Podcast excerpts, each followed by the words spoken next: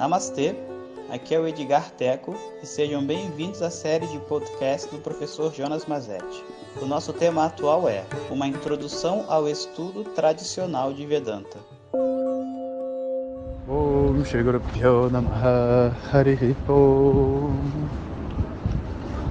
Bom dia pessoal. Então, hoje eu vou falar um pouquinho mais, né, sobre pouquinho mais sobre como a gente se perde nas nossas emoções dentro do processo de autoconhecimento.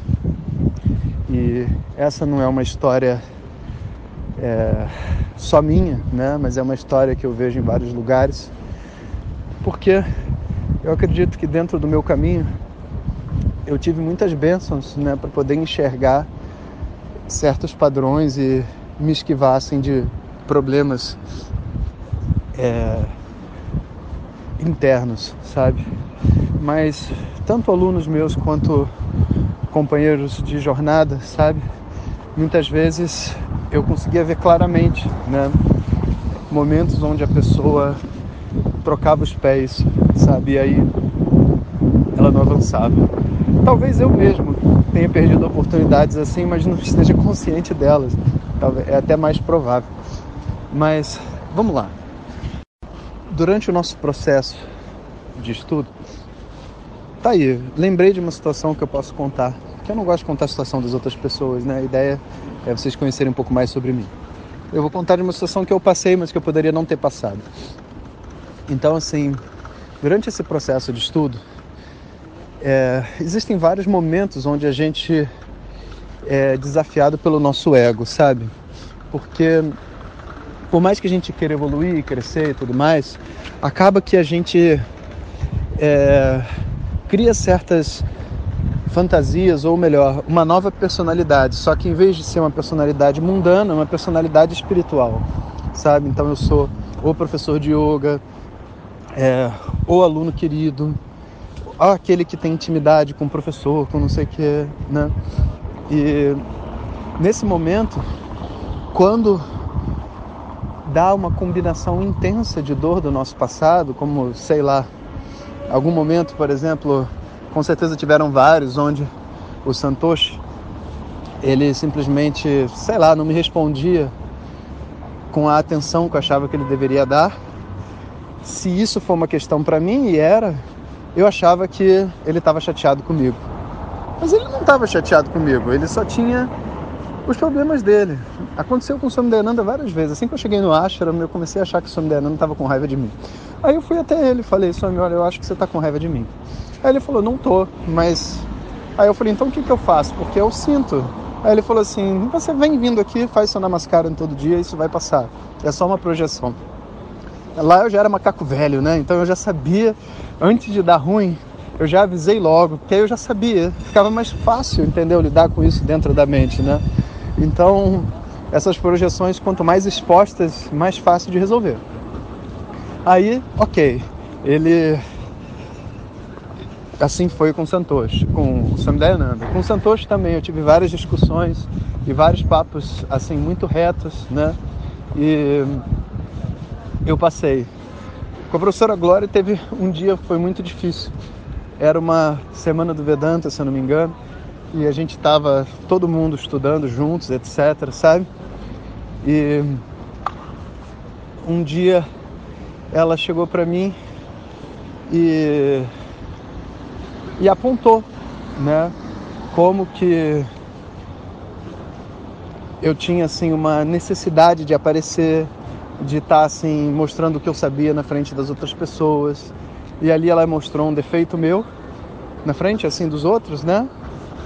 E depois me chamou em particular e falou: agora, ó, cadê? Cadê a pessoa forte que sabe, que sabe tudo, que tá aí, etc.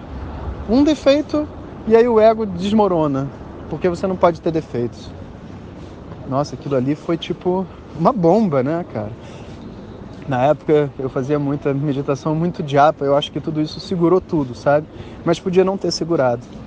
E vários momentos não segura, cara.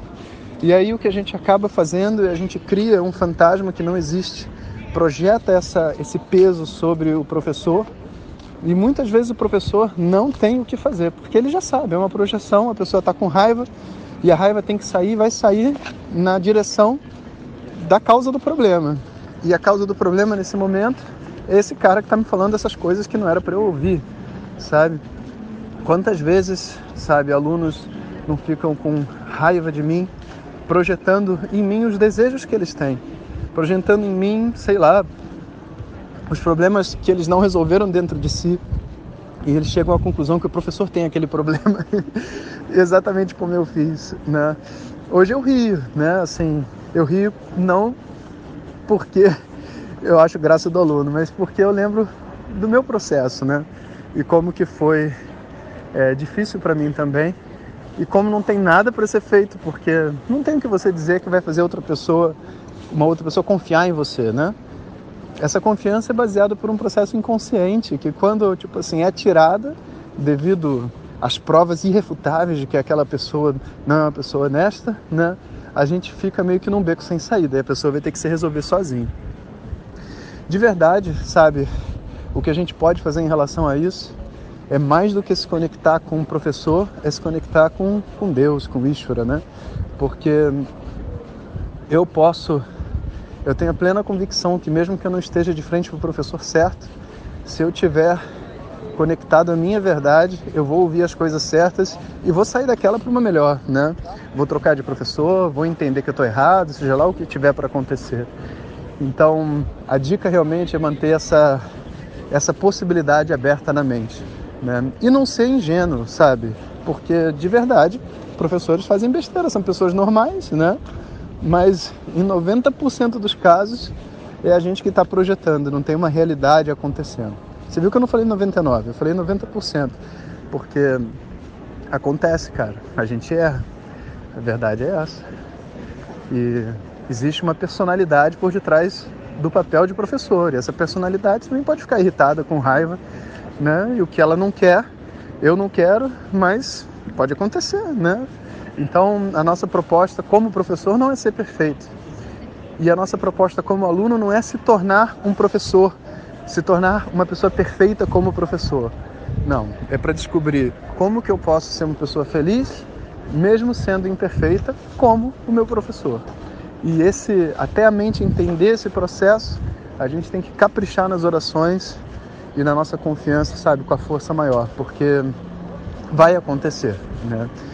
E nisso tudo também essa formalidade que existe muitas vezes na relação professor-aluno ajuda muito.